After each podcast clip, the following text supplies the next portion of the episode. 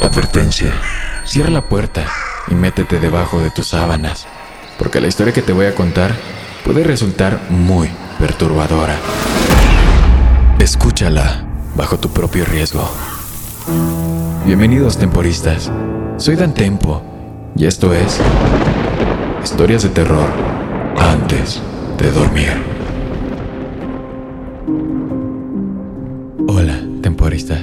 Buenas noches y bienvenidos nuevamente a Historias de terror antes de dormir. Espero que todos ustedes se encuentren muy bien. El día de hoy les traigo una historia que los va a poner en situación. Imagínense que viven solos en su casa y que un hombre se para frente a ella durante cuatro días.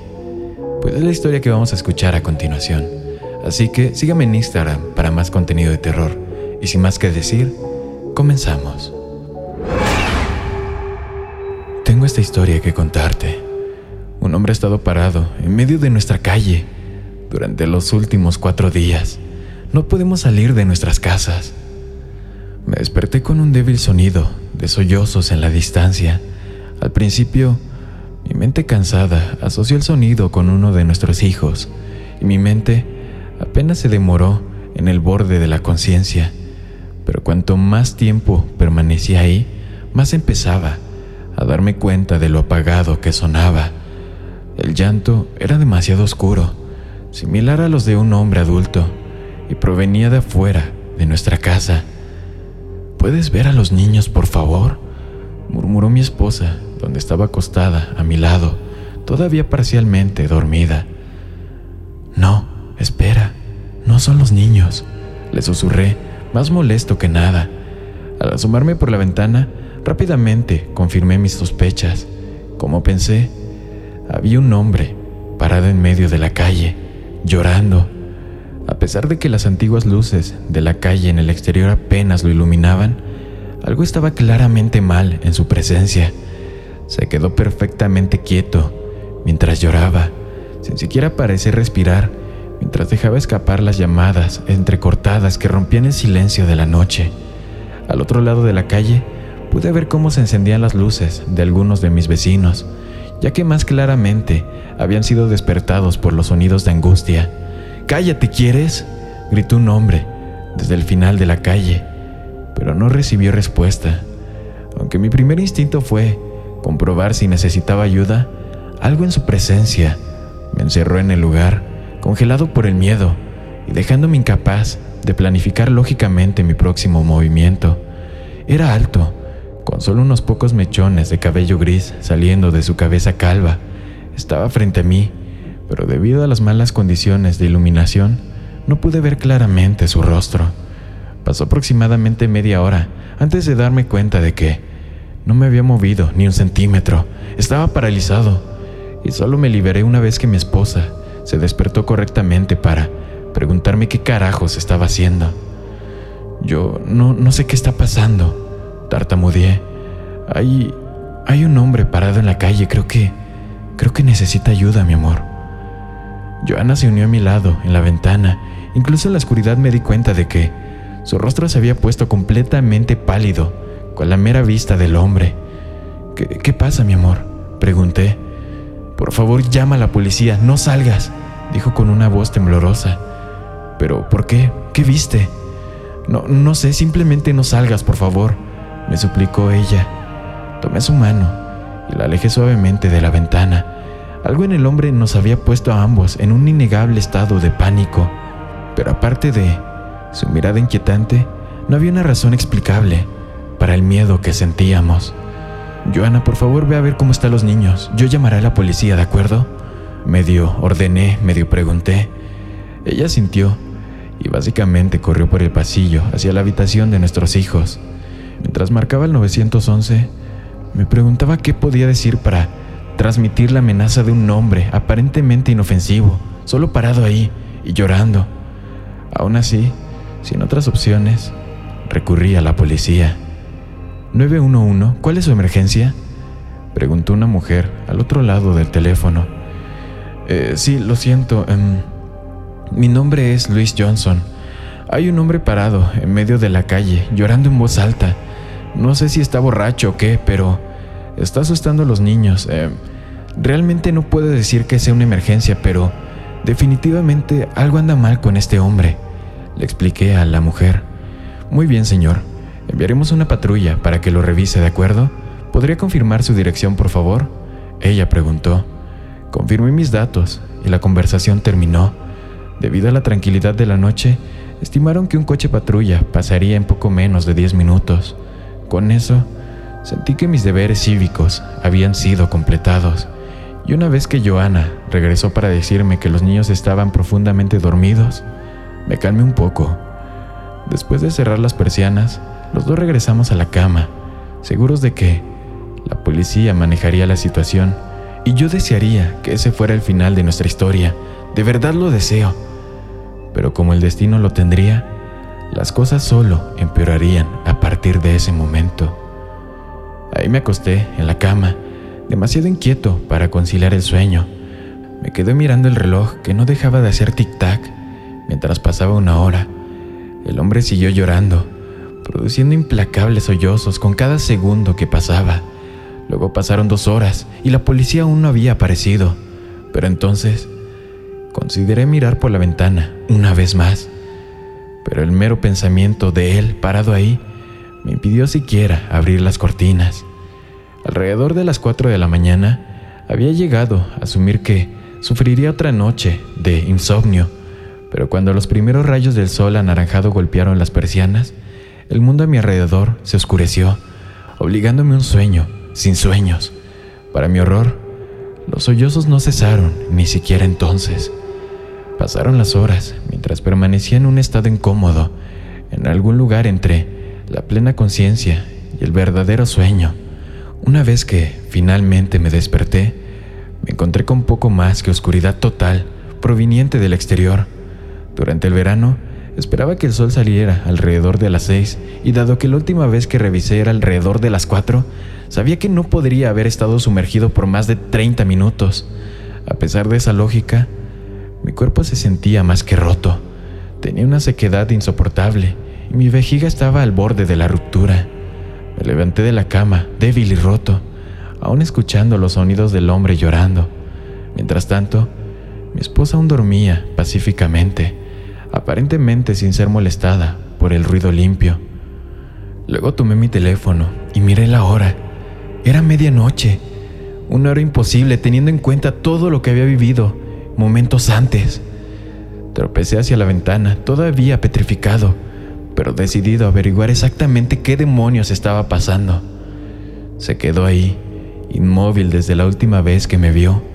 Al final de la carretera, noté un coche patrulla, vacío, con las luces parpadeando, pero los propios oficiales no estaban a la vista. ¿Qué diablos está pasando? murmuré para mí mismo. Como antes, la vista del hombre me puso en una especie de trance que solo se rompió una vez que escuché una pequeña voz detrás de mí. ¿Por qué está llorando el hombre?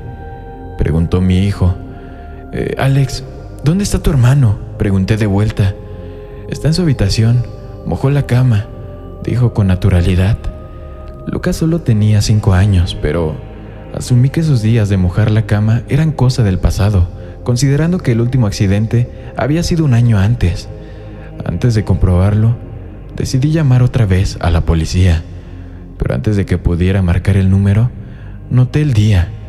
Era sábado, lo que significaba que habíamos estado dormidos durante casi 24 horas, saltándonos el viernes por completo. Eh, Alex, por favor, vuelve a tu habitación, Papá tiene que hacer una llamada importante, luego iré a ver cómo está tu hermano, ¿de acuerdo? En estado de shock, anoté la información en un calendario roto y llamé a la policía una vez más. Por desgracia, para mi absoluto terror, no tenía ni una sola barra de señal. ¿Qué carajos está pasando? Dormimos todo el día. ¿Cómo fue eso posible? Mi esposa gritó confundida y avergonzada. Acababa de darse la vuelta para comprobar la hora. No lo sé, Respondí mansamente. Nada de esto tiene ningún sentido. ¿Y ese tipo sigue llorando? ¿Dónde está la policía? Ella preguntó. Su auto está parado ahí, pero simplemente se han ido. A medida que pasaban los minutos, me di cuenta de que en realidad nos habíamos perdido un día entero. Por eso Luca había mojado la cama y por eso mi propia vejiga estaba a punto de explotar, porque de alguna manera nos habían sedado. Nos vimos obligados a dormir durante el día solo para sufrir los horrores de la noche. Pero, como padres, teníamos una habilidad increíble para reevaluar nuestras prioridades independientemente de la situación. Primero, nos ocuparíamos de nuestros hijos. Nos dirigimos a limpiar la cama de Luca mientras tratábamos de idear una estrategia de salida. Probamos todos y cada uno de los teléfonos pidiendo ayuda desesperadamente. Cuando fallaron los teléfonos, probamos internet, que resultó igual de inútil. ¿Por qué no pruebas con la televisión? sugirió finalmente Joana. Al encender el dispositivo antiguo, nos encontramos con poco más que un desastre estático. Era una pantalla de nieve mezclada con imágenes apenas visibles. Según lo que pudimos adivinar, la imagen mostraba la silueta de un hombre parado frente a la cámara, supuesto solo por una sola línea de texto que decía, ven aquí afuera. ¿Cómo carajos es eso posible? Joana preguntó en pánico. No, no lo sé, pero estoy bastante seguro de que salir allá afuera es una estúpida idea.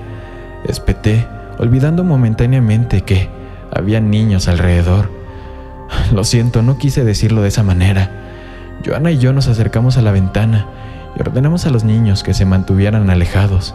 Al otro lado de la calle, uno de nuestros vecinos salió por fin a trompicones, aparentemente desorientado. Estaba empuñando un bate de béisbol. Te voy a matar, él gritó. Abrí la ventana, listo para gritarle que volviera a entrar a su casa. Tan pronto como nuestro vecino alcanzó al hombre que lloraba, el aire cayó en un silencio ensordecedor. Pasó un segundo. Luego los llantos fueron reemplazados por una risa maníaca que aumentaba en intensidad a cada momento que pasaba. Aunque todos sabíamos que la risa provenía del hombre, al mismo tiempo sonaba, como si alguien estuviera parado dentro de nuestra propia casa. Fue lo más fuerte que jamás había escuchado, lo suficiente como para tirarnos al suelo en una absoluta agonía. Por favor, cierra la ventana, Joana gritó. Rápidamente hice lo que me ordenaron, sin éxito. A pesar de nuestros esfuerzos, las risas se mantuvieron tan incesantes y fuertes como siempre. Luego, repentinamente, como había comenzado, simplemente se detuvo. ¿Qué fue eso? Alex lloró cuando Joana lo agarró a él y a Luca en un fuerte abrazo. Tranquilos, todo está bien, ¿de acuerdo? Dijo lo más reconfortante que pudo. Solo aléjense de las ventanas, ¿de acuerdo? Cuando pude ponerme de pie para evaluar la situación, nuestro vecino simplemente había desaparecido. Todo lo que quedó en su ausencia fue un rastro de sangre y tripas que condujo al monstruo de un hombre que rápidamente volvió a llorar sin descanso. Se ha ido, dejé escapar en un susurro. Las siguientes horas transcurrieron en absoluto silencio. Todo lo que podíamos hacer era esperar al amanecer y orar por un escape esperanzador. Mantuvimos la televisión encendida por si aparecía alguna noticia. Nuestros hijos, aunque estaban preocupados, eran demasiado pequeños para comprender completamente la gravedad de la situación. En cierto modo, los envidiaba. Nos vieron como sus últimos guardianes, capaces de protegerlos de cualquier daño en el mundo. Pero basado en lo que acabábamos de presenciar, no creía que eso fuera cierto. Nos trasladamos a la cocina para tomar algo de comida, contando cada maldito minuto hasta el amanecer. Pero cuando noté que el primer tono naranja aparecía en el horizonte, una vez más, sentí que mis piernas se rendían debajo de mí en menos de un segundo, la oscuridad me envolvió y caí inconsciente al suelo. Una vez más, nos despertamos alrededor de la medianoche del día siguiente, lo que significaba que otro día había llegado y se había ido. Pero esa vez no teníamos teléfonos ni computadoras para decirnos la fecha, ya que las baterías se habían agotado hace mucho tiempo. Todo lo que teníamos era un par de relojes de pulsera para dar la hora. Aún así, los llantos continuaron. Se habían vuelto un poco más fuerte desde que mataron a nuestro vecino, pero a pesar de las obvias llamadas de angustia, no había ni un solo indicio de tristeza retratado en sus llantos entrecortados. Cuanto más escuchábamos, menos creíamos que el hombre fuera humano.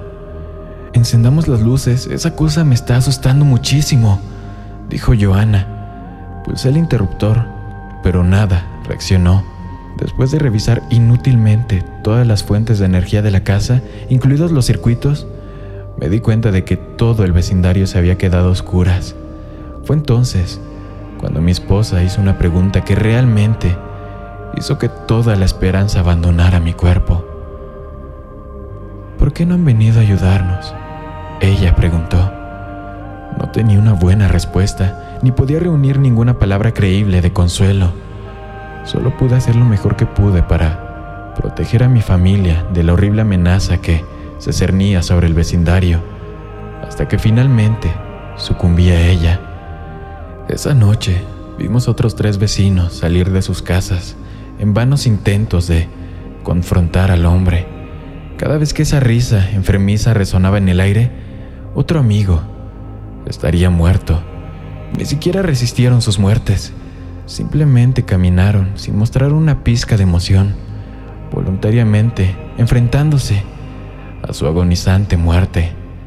No sería hasta la tercera noche cuando finalmente comencé a entender por qué la gente caminaba afuera. Nos vimos obligados a dormir a la luz del día solo para quedarnos sin ninguna fuente de luz durante la noche. Al no tener nada más que hacer, solo podíamos escuchar al hombre que lloraba. Sus llantos, que habían comenzado con ruidos inductores de pánico, de alguna manera se habían vuelto comprensivos. La emoción se parecía a una versión retorcida del síndrome de Estocolmo. Quería desesperadamente salir y encontrarme con el hombre que lloraba, pero no podía dejar atrás a mi familia. Tal vez realmente necesita ayuda, sugirió Joana. Creo que... creo que es hora de salir, ¿no crees? Sus palabras estaban tan vacías de emoción, monótonas y frías.